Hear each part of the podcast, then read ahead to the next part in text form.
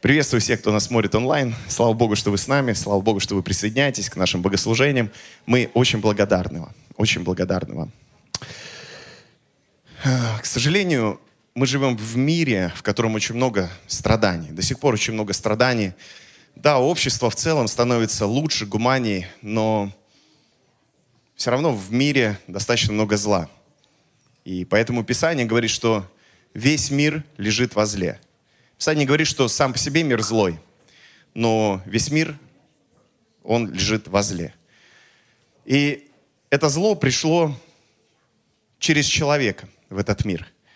Потому что Адам, первый человек, выбрал не Бога, а именно познание добра и зла, через дерево познания добра и зла. И этим самым он отделил себя от абсолютного добра. И через это пришло зло в этот мир. Бог, сам Бог сказал Адаму, что из-за тебя проклята земля, из-за твоего неверного выбора. А мы так или иначе все имеем в себе часть того Адама, который сделал этот неправильный выбор. Но у нас есть также хорошая новость. Это то, что Иисус пришел и стал тем, кто сделал правильный выбор – и выбрал Бога, выбрал любовь, выбрал нас, выбрал спасение, выбрал благословение. И Он умер ради этого и воскрес для этого.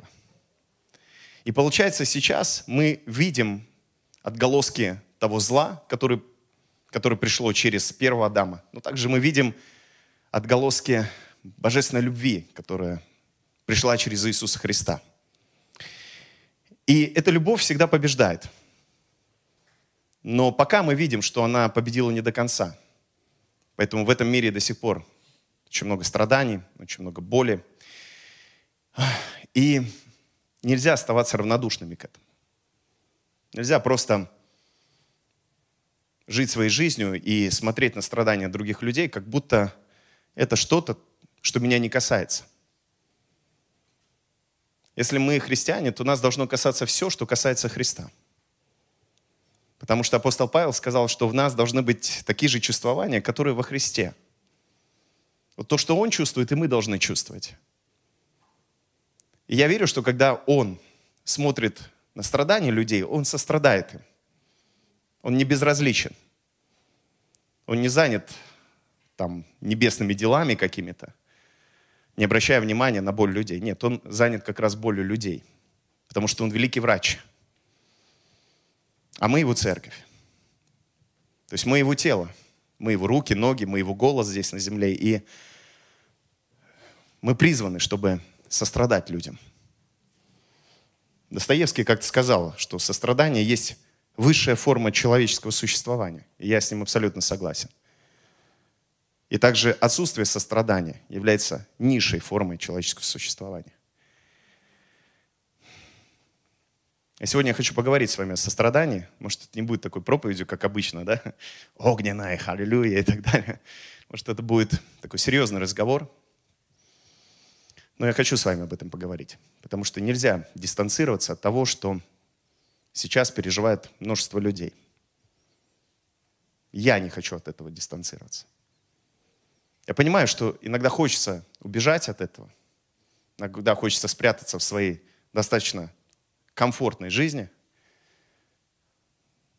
Но нельзя этого допустить, потому что тогда у нас будут одни слова. Тогда у нас не будет настоящей жизни. Павел говорит послании к Ефесянам, что будьте друг к другу добры, сострадательны, прощайте друг друга, как и Бог во Христе простил вас. А в Коринфянам он говорит, поэтому если страдает один член, страдают с ним все члены. Славится ли один член, с ним радуются все члены. А в римлянам он говорит, что мы должны уметь радоваться с радующимися и плакать с плачущими. А потом он продолжает и говорит, и вы должны быть единомысленны. Это и есть позиция сострадания, быть единомысленны. И когда мы сталкиваемся с тем, что какой-то человек проходит страдания, переживает боль, мы не просто отгораживаемся, мы не просто пытаемся объяснить человеку, почему он проходит страдания, а мы стараемся почувствовать то, что чувствует он. У нас всегда есть большое искушение сказать человеку какому-то, что мы его понимаем. Но это неправда. Зачастую это неправда, потому что когда человек проходит то, что ты никогда не проходил, ты никогда этого не поймешь. И нужно быть честным в этом. И честно признаваться в этом. Я раньше тоже использовал эту фразу «я понимаю тебя». И я удивлялся, почему человеку становится хуже, когда я ему об этом говорю. Потому что я говорил ему неправду, я его не понимал. Сейчас я так и говорю, я тебя не понимаю. Я не понимаю, что ты проходишь. Я не понимаю, какую боль ты испытываешь, исходя из того, что ты проходишь. Но я могу чувствовать то же самое, что чувствуешь ты. Потому что я знаю, что такое боль. Она моя боль, но она такая же, как и у тебя. И хоть я тебя не понимаю, но я чувствую. Я могу чувствовать, что ты проходишь. Потому что мне не все равно. И я могу быть рядом с тобой. Просто быть рядом с тобой. Чтобы ты знал, что ты не один. Нам и не надо понимать тех, кто проходит то или иное страдание в своей жизни. Но нам надо научиться чувствовать. А еще сделать так, чтобы этот человек, который проходит долину плача, он также чувствовал, что мы чувствуем его. И мы не отодвигаем его в сторону, как, знаете, то, что мешает нашей хорошей, радостной жизни. И какая радость, если кто-то страдает, скажите мне. У меня было однажды такое духовное переживание. Я представил себе, что я попал на небеса. Но часть людей, которых я люблю, она в аду, эта часть людей.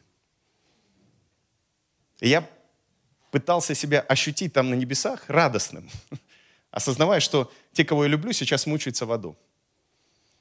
И что-то внутри меня стало происходить. Я прям в своем духе почувствовал возмущение. И я понял, что я не смогу быть на небе и радоваться, зная, что кто-то страдает сейчас. Не смогу просто. И тогда я обратился к Богу и говорю, Иисус, что это за переживание? И знаете, что мне Иисус лично мне ответил? Что это его переживание. Он тоже не захотел быть там, в своем царстве, окруженный ангелами. Он решил прийти сюда и спасти нас. Потому что ему не все равно – Все, что делал Иисус на этой земле, было наполнено состраданием к людям. И поэтому это возмущало так религиозных людей, которые за своей религией спрятались от боли, от страданий других людей. Их это возмущало, что он ест, пьет с грешниками, идет к этим людям, больным, отверженным, которых отвергли религиозные люди. И даже нашли причину, почему они страдают. Вы знаете, у нас всегда есть как минимум три причины, почему люди, верующие, страдают. Первая причина – это, конечно же, грех. Ты страдаешь, потому что ты где-то согрешил. И самое интересное, что это тупиковый путь. Потому что ты всегда найдешь какой-то грех в себе. Всегда ты найдешь, что ты где-то согрешил. Поэтому всегда можно найти причину, почему ты проходишь страдания. Потому что есть явные грехи, вас этому учили когда-нибудь, а есть еще тайные, тайные грехи. Даже если ты думаешь, что у тебя нет грехов, есть что-то, о чем ты не догадываешься. Вторая причина – это вера.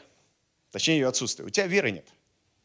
Поэтому у тебя проблемы, поэтому ты страдаешь. Веры нет. Вот если была вера, ты бы противостал, ты бы встал, ты бы поверил, ты бы утвердил, и все бы было хорошо. И кто так думает, он забывает, что вера, которая у нас есть, она не наша вера. Это вера Иисуса Христа. Как и сказано в Ефесянам, что благодатью вы спасены через веру, и это не от вас. И вера включена туда, что это не от вас. Ну и третья причина – это то, что ты не даешь десятину. Если ты не даешь десятину, значит, ты проклят, окна над тобой небесные закрыты, как говорит пророк, Мала, пророк Малахий. Все, Поэтому никто никогда не слышал об этих причинах. Это самые частые причины, о которых я слышал в церкви. Почему люди проходят трудности или страдания. Причем, когда в церкви денег не хватает, то десятина выходит на первое место. Скорее всего, в этом проблема. Вы, может быть, удивляетесь тому, что я говорю, особенно те, кто недавно в церкви, но такое происходит в церквях иногда. Такое слышат люди в церквях иногда. Вот реальная история, которая произошла в моей практике. У нас одна сестра в церкви заболела раком. И я пришел к ней, чтобы ее навестить, помолиться за нее. И она говорит, пастор, я хочу покаяться. Я поняла, почему у меня раковая опухоль. Я говорю, почему, сестра? Потому что я не давала десятину последние несколько месяцев. Я говорю, в смысле? Она говорит, ну вот так, пришла какая-то к ней другая сестра и сказала, у меня есть пророчество, ты не давала десятину, поэтому у тебя рак. Я был в шоке. И мне пришлось потратить достаточно много времени, чтобы сестре это объяснить, что это здесь вообще ни при чем. Потому что вы верите в Иисуса Христа великого врача, великого целителя. Вы верите в того, кому не нужны ваши деньги, кому нужна ваша душа, сердце, но не деньги, понимаете? Кто хочет вас спасти. И ему вообще абсолютно все равно, давали вы, не давали. Потому что если мы верим в такого Бога, то представьте, в кого, какого мы монстра верим. Ты не дал десятину, на тебе раковую опухоль. И это ужасно. И это неправда. И, к сожалению, иногда христиане, не, не умея сострадать, придумывают причины страданий других людей.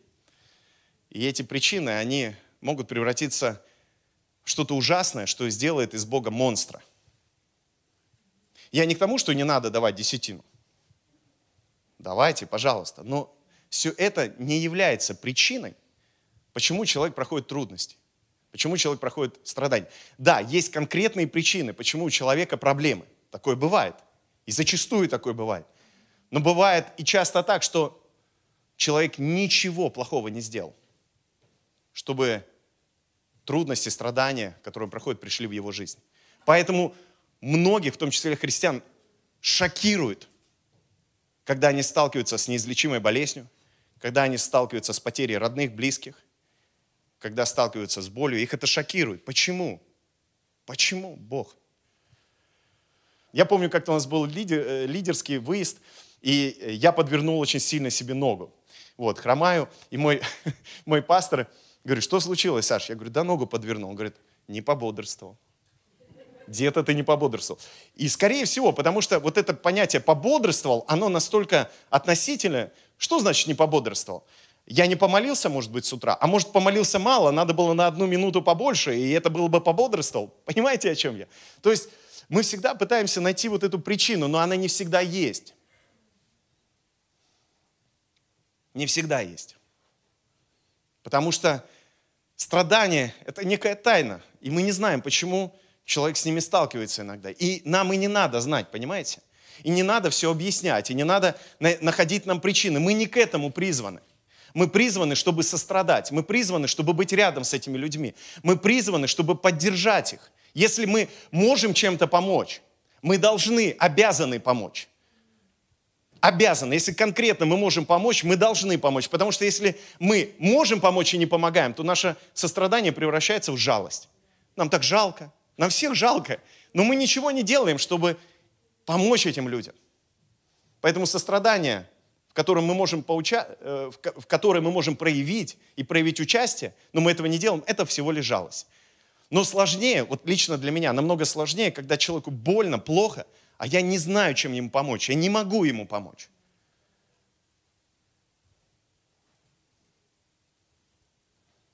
И мое сострадание начинается с признания. Я не знаю, чем тебе помочь. Мне недавно одна сестра написала, и говорит, Александр, я возмущена, я прохожу боль, я вижу уж, ужасы, которые бы никому не пожелала увидеть. Почему вы ничего не делаете? И так далее. И когда я прочитал ее сообщение, мне хотелось оправдаться сначала, мне хотелось что-то объяснить. Но я остановился, я просто впустил в себя ее боль. Представил, что я на ее месте. Я просто начал плакать. Я почувствовал. Я почувствовал. И вы знаете, я понял, что у меня нет никаких слов. И я, знаете, что ответил? На ее, в том числе, обвинение. Я ответил так. Простите меня, что я не могу вам ничем помочь. Простите мне мою беспомощность. И все, что я могу, это молиться за вас. И я просто хочу, чтобы вы знали, я чувствую то, что вы чувствуете. Я вас никогда не пойму, но я чувствую. Я чувствую вашу боль. И она мне ответила после этого и сказала в своем сообщении, что, ну, простите, я просто сейчас в шоке, и мне очень тяжело простить за это сообщение. Спасибо вам большое. И я понял, что это работает. Это реально работает, когда мы сострадаем. А не пытаемся объяснить что-то, не пытаемся оправдаться, а мы просто чувствуем. Потому что сегодня так мало людей, которые чувствуют, готовы чувствовать, не абстрагируются, а готовы впускать чужую боль. Так мало людей, к сожалению. Потому что это тоже ошибка, когда верующие люди, они впускают боль других людей и живут их болью, не передавая это Богу. Я был в одной церкви, молился за одну молодую девушку, и я прям почувствовал, что она несет боль какого-то человека внутри себя. И это ее мучает, не дает ей свободно жить. И я ей сказал, ты несешь чье-то бремя уже долгое время, и оно тебя убивает. И она как разрыдалась да, я так переживаю за одного человека, мне так больно из-за того, что ему больно. Я говорю, тебе нужно это отпустить, тебе нужно отдать это Богу. Кто тебе сказал, что ты должна это носить себе? Давай отпускай. Потому что ты не можешь это нести, ты можешь почувствовать, ты должна сострадать, но передать это нужно Богу. И мы молились о том, чтобы она передала это Богу. И когда на следующий день я ее встретил, она говорит, пастор Александр, я когда пришла вечером домой, у меня в носу стоял запах елея и до сих пор стоит. У меня везде пахнет елеем. Я говорю, ты исцелена, потому что ты отдала боль этого человека Богу. Поэтому ты чувствуешь сейчас запах неба. Я помню, когда я только уверовал, я так хотел компенсировать все то, что я делал неправильно в отношении моего брата, да, потому что я ну, любил моего брата в кавычках, вот, до моего покаяния очень сильно, иногда прямо очень-очень сильно любил моего брата. Вот. И то, что, кстати, мы сегодня вместе и служим, это прям чудо Божье. И я помню, когда я уверовал, и он заболел, я прям ну, молился. Господь, пусть он будет исцелен, и я готов на себя взять его болезнь. Знаете, что самое интересное? Я заболел, а он выздоровел. Я такой, Господь, не понял, подожди. Он говорит, ну ты же попросил. Но он мне дал тогда хороший урок. Это не твое бремя. Я взял на себя все немощи и болезни. Я взял на себя боль. Ты не должен брать это на себя. Ты должен чувствовать, ты должен сострадать, но отдавать это мне. Передавать это мне. Потому что у меня есть исцеление, у меня есть ответы. Ты должен стать тем каналом, через который это переходит ко мне. И быть рядом с этим человеком помогать ему, но не брать на себя это бремя, потому что оно тебя может убить. Это был очень хороший урок. Не берите на себя боль других людей, но впускайте ее, чтобы передавать эту боль Иисусу. Потому что когда мы впускаем в себя их боль, мы тогда по-другому молимся за них. Мы тогда действительно от всего сердца ходатайствуем за них, а не просто, знаете, как это, ну, Господь, ты же там знаешь, да, как, ну, ну, если что. Нет, когда ты впускаешь боль, ты, ты чувствуешь ее, и ты молишься по-настоящему. Ты, ты, ты даже иногда не молишься вслух, но у тебя в сердце есть глубочайшая молитва о том, чтобы эти люди, они были исцелены, спасены, они ожили, встретились с любовью и так далее. И еще очень важный момент в сострадании, что когда человек сам выбирает страдания, когда сам человек выбирает идти путем боли, проблем, и он знает об этом, не надо также впускать это внутрь себя, потому что это тогда созависимость, это не сострадание. Созависимость – это когда человек, он живет страданиями, сам идет путем страданий, выбирает эти страдания и хочет, чтобы теперь все вокруг жили его страданиями.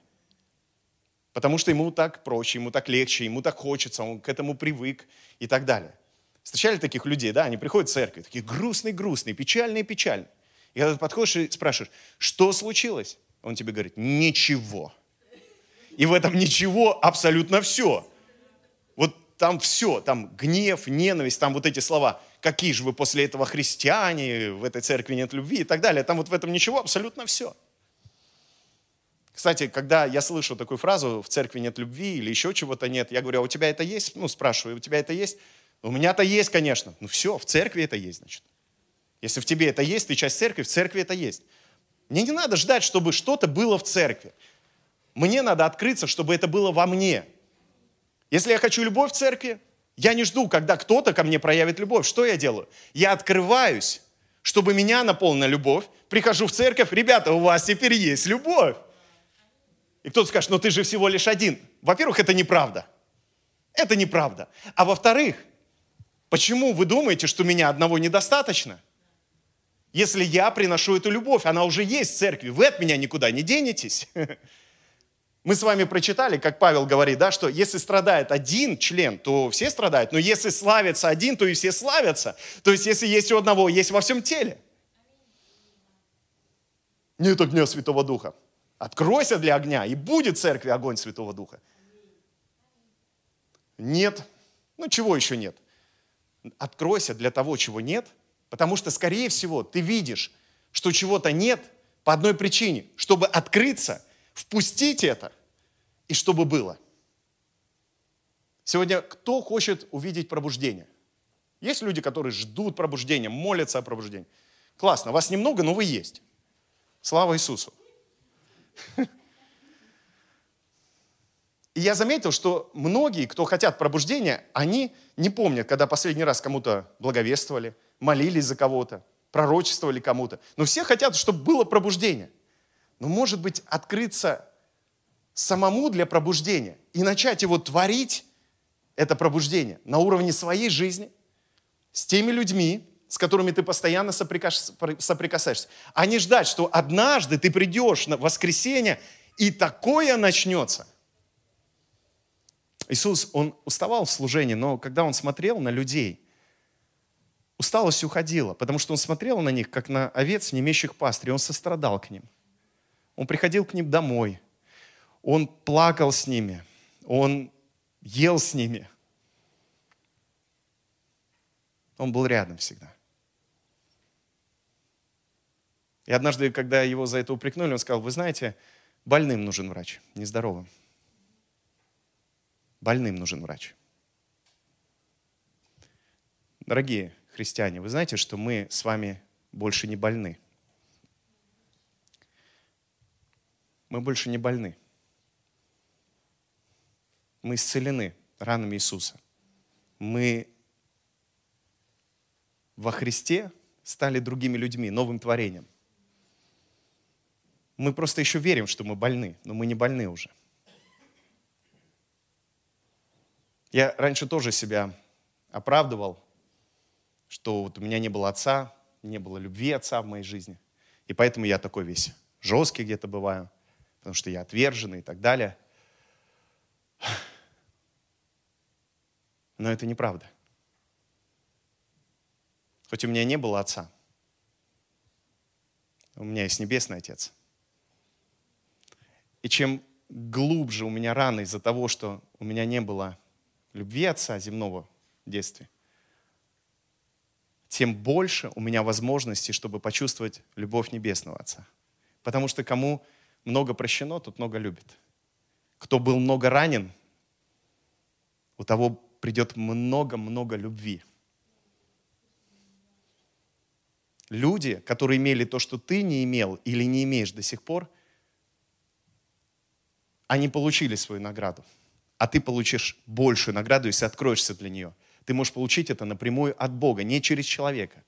Если тебя предали, оставили, кинули, не любили, ты можешь получить это непосредственно от Бога. И когда я это понял, я открылся и сказал, Отец, люби меня, люби меня, чтобы вот вся эта дыра заполнялась в моей жизни полностью, она заполнялась, и Он заполняет ее. И теперь я Ему благодарен, и я говорю, Отец, спасибо, что в моей жизни было именно так.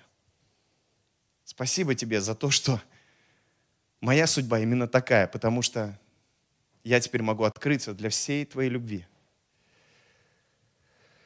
А Бог умеет сострадать, Бог умеет проявлять свою любовь и дарить нам любовь. Поэтому, друзья,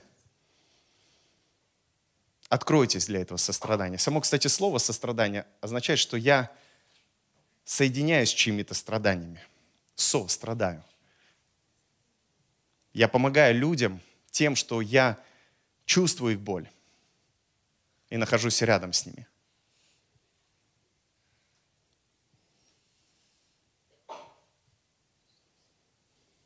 Вы знаете, когда люди проходят страдания, из-за той боли, которую они переживают, они могут начать проявлять гнев, ненависть, сыпать проклятие. Потому что им больно.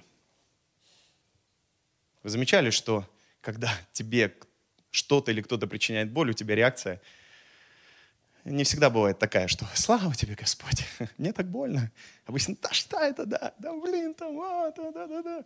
Ну, у кого что там, да, у кого еще мало, не знаю, там, духовности, он может и нехорошее слово сказать. У кого побольше, он эти слова заменяет на другие слова, более, более нормативные.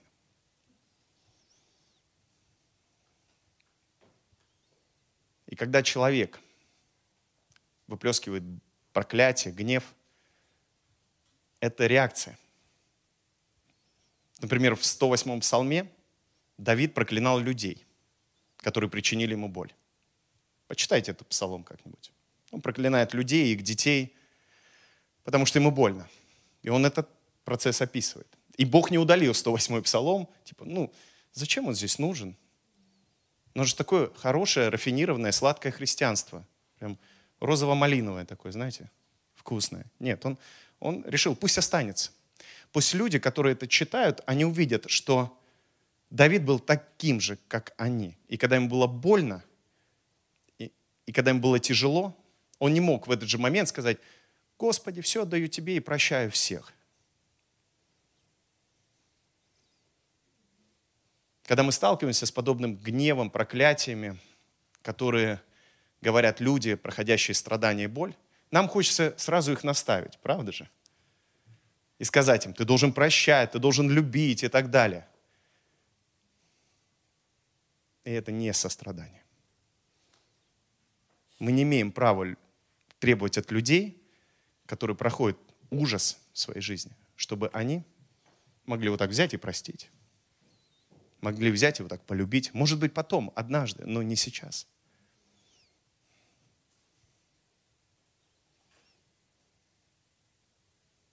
Потому что когда тебе больно, и есть кто-то, кто причиняет тебе эту боль, ты не можешь взять сразу и всех благословить. И иногда, на мой взгляд, это кощунство. Требовать это от людей. Вот ты сначала сострадай, а потом уже наставляй, а не наоборот. Потому что когда ты начнешь сострадать, ты перестанешь наставлять.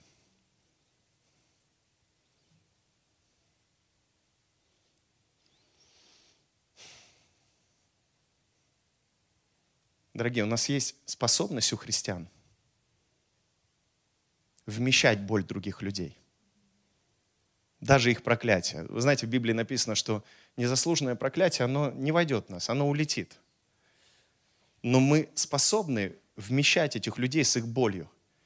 И они могут кричать, они могут проклинать, они могут ненавидеть.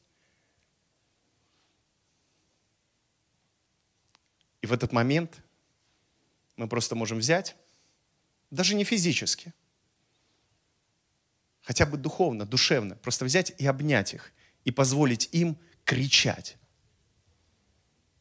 позволить им проклинать, орать, реветь, но не отпускать их.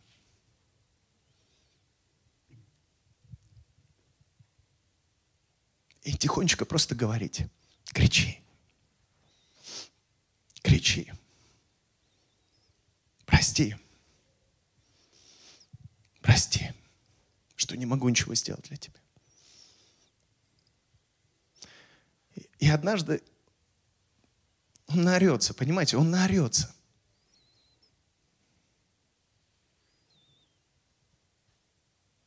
И тогда, тогда в ваших объятиях он скажет, наверное, пришло время простить. Потому что придет время,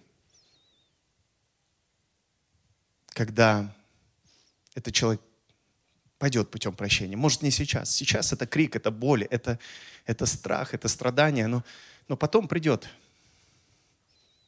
И вопрос не к этим людям, вопрос к нам. Что мы делаем? Как мы реагируем?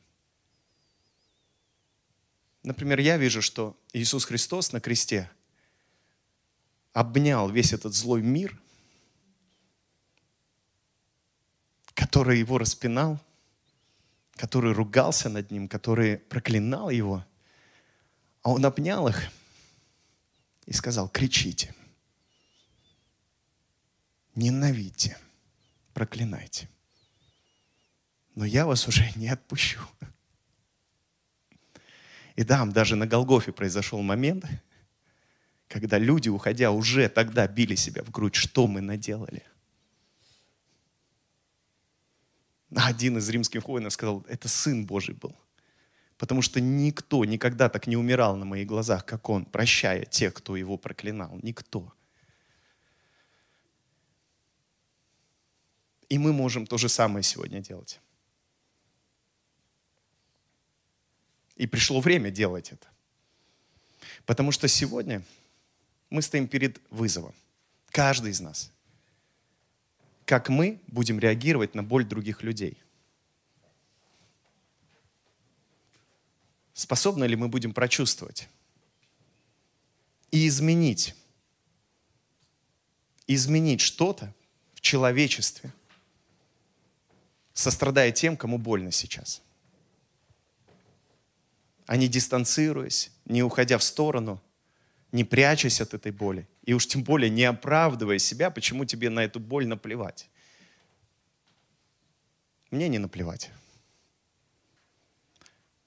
Я прошу вас, дорогие, никогда не закрывайтесь от боли других людей. Сострадайте, пожалуйста. Я лично понимаю, что придет момент, когда и мне, наверное, будет больно.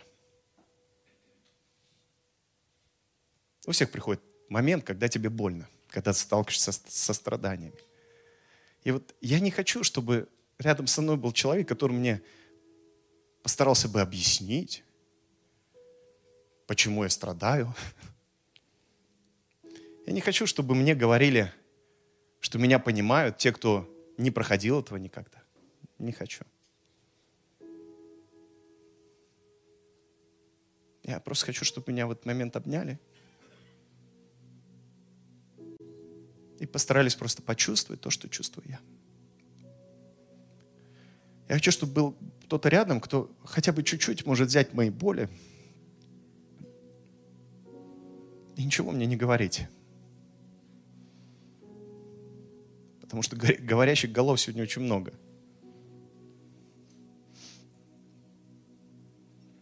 Был момент недавно, когда я хотел всего дистанцироваться, думаю, ну, буду жить, радоваться –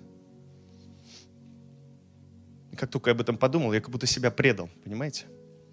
Я просто взял себя и предал.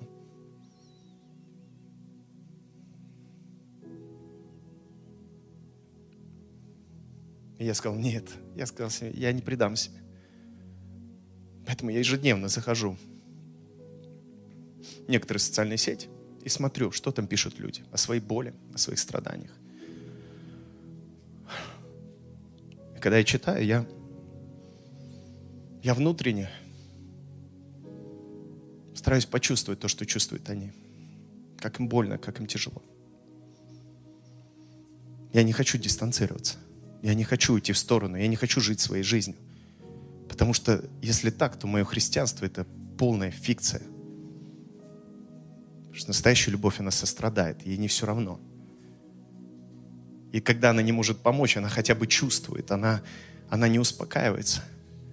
Она молится, она, она ищет пути, как помочь, какие-то слова. Она, она, она активна всегда, понимаете? И бывает очень больно, тяжело слушать, читать. Но это надо, потому что в этом наш путь.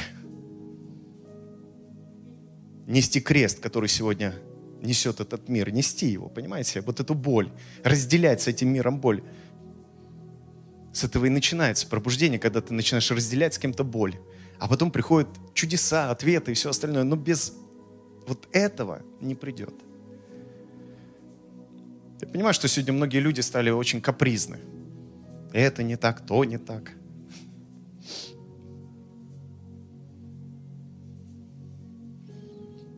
Пора, наверное, просто повзрослеть и понять, что этот мир хрупок. И сегодня перестать капризничать, а открыться для тех людей, кому сегодня действительно тяжело – кому сегодня действительно плохо, и открыть свое сердце.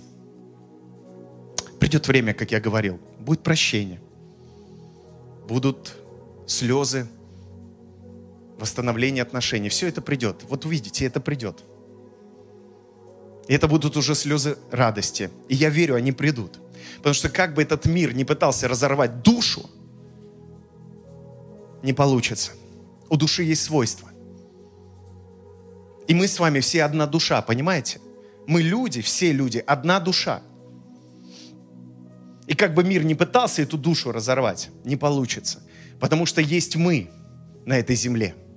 Мы, кто говорит, душа будет соединена. Душу не разорвете, потому что это его душа. Это Божья душа, понимаете?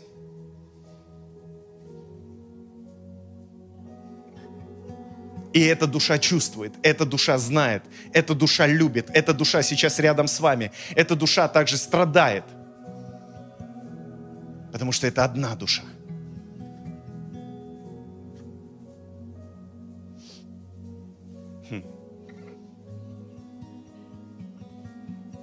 Мы это увидим. Вот серьезно. Я не говорю, что это пророчество, я сейчас говорю от себя. Но я в это глубоко верю. Мы увидим мы увидим эту радость. Мы увидим, как Бог через всю ту тьму, которая сегодня проявлена на земле, как через всю эту тьму проявит свой свет. Потому что такие люди, как вы, прекрасные, удивительные люди любви, способны вмещать боль других людей, способны сострадать, и вам не все равно. Я знаю, что вам не все равно. Я в этом на сто процентов уверен, потому что если мне не все равно – то и вам не все равно. Придет время, вся правда откроется. Все вскроется. Но важно, какая сейчас правда у меня и в чем она. И настоящая божественная правда – это истина, это Христос, который любит, сострадает и рядом с теми, кому сейчас тяжело. Я хочу в конце с вами помолиться, но помолиться стихом. Я в последнее время полюбил стихи. Раньше не любил, особенно в школе. Мне прям рано, когда меня заставляли эти учить стихи большие, я прям так, помню, мучился от этого. Но, как я уже и говорил, кому много прощено, тот много любит. У кого рано из-за стихов в детстве, теперь начинает любить стихи, начинает видеть их ценность. Кем бы ты ни вырос, Оставь себе того, кто искренне улыбался во сне. Того, кто безвозмездно делился светом. стань, пожалуйста, человеком. Это, конечно, та еще работенка, сохранить себе и взрослого, и ребенка. Обычно это никак между собой не сочетается. Но если однажды вдруг почему-то случается, лучше уже не придумаешь ничего. Это смысл и естество. В этом мире вечной спешки и суетливости нету справедливости. Но нет и несправедливости. Просто береги в себе чистый свет. И казалось бы, звучит все как полный бред. И ты можешь не верить. Верить вообще опасно. Только солнце ни разу еще не гасло. Вот и ты отыщи эту звезду в себе. И будь тем, кто улыбается и во сне, и наяву, и стань кому-нибудь как маяк. Просто рассеивай мрак. Это и сложно, и одновременно очень просто. Все равно, какого ты цвета, роста, пола, взглядов и вероисповедания, твое дело чистое, естественное сияние. Ничего не стоящее и стоящее всего, будь распахнутым, как окно – и попробуй стать носителем вируса света. И уж если чем-то заражена планета, пусть это будет какой-нибудь солнечный грипп. Ничего не просит и не болит, передается взглядом или через объятия. Вот такая вот международная дипломатия. Если не знаешь, что дать другому на этом сложном пути, просто стой и свети. Стой и свети. Аминь. Надеюсь, вы получили для себя что-то полезное и важное сегодня. Спасибо, что участвуете в нашем служении, и пусть это послание поможет во всех сферах вашей жизни. Если вам понравилось наше видео, обязательно проверьте подписку на наш канал.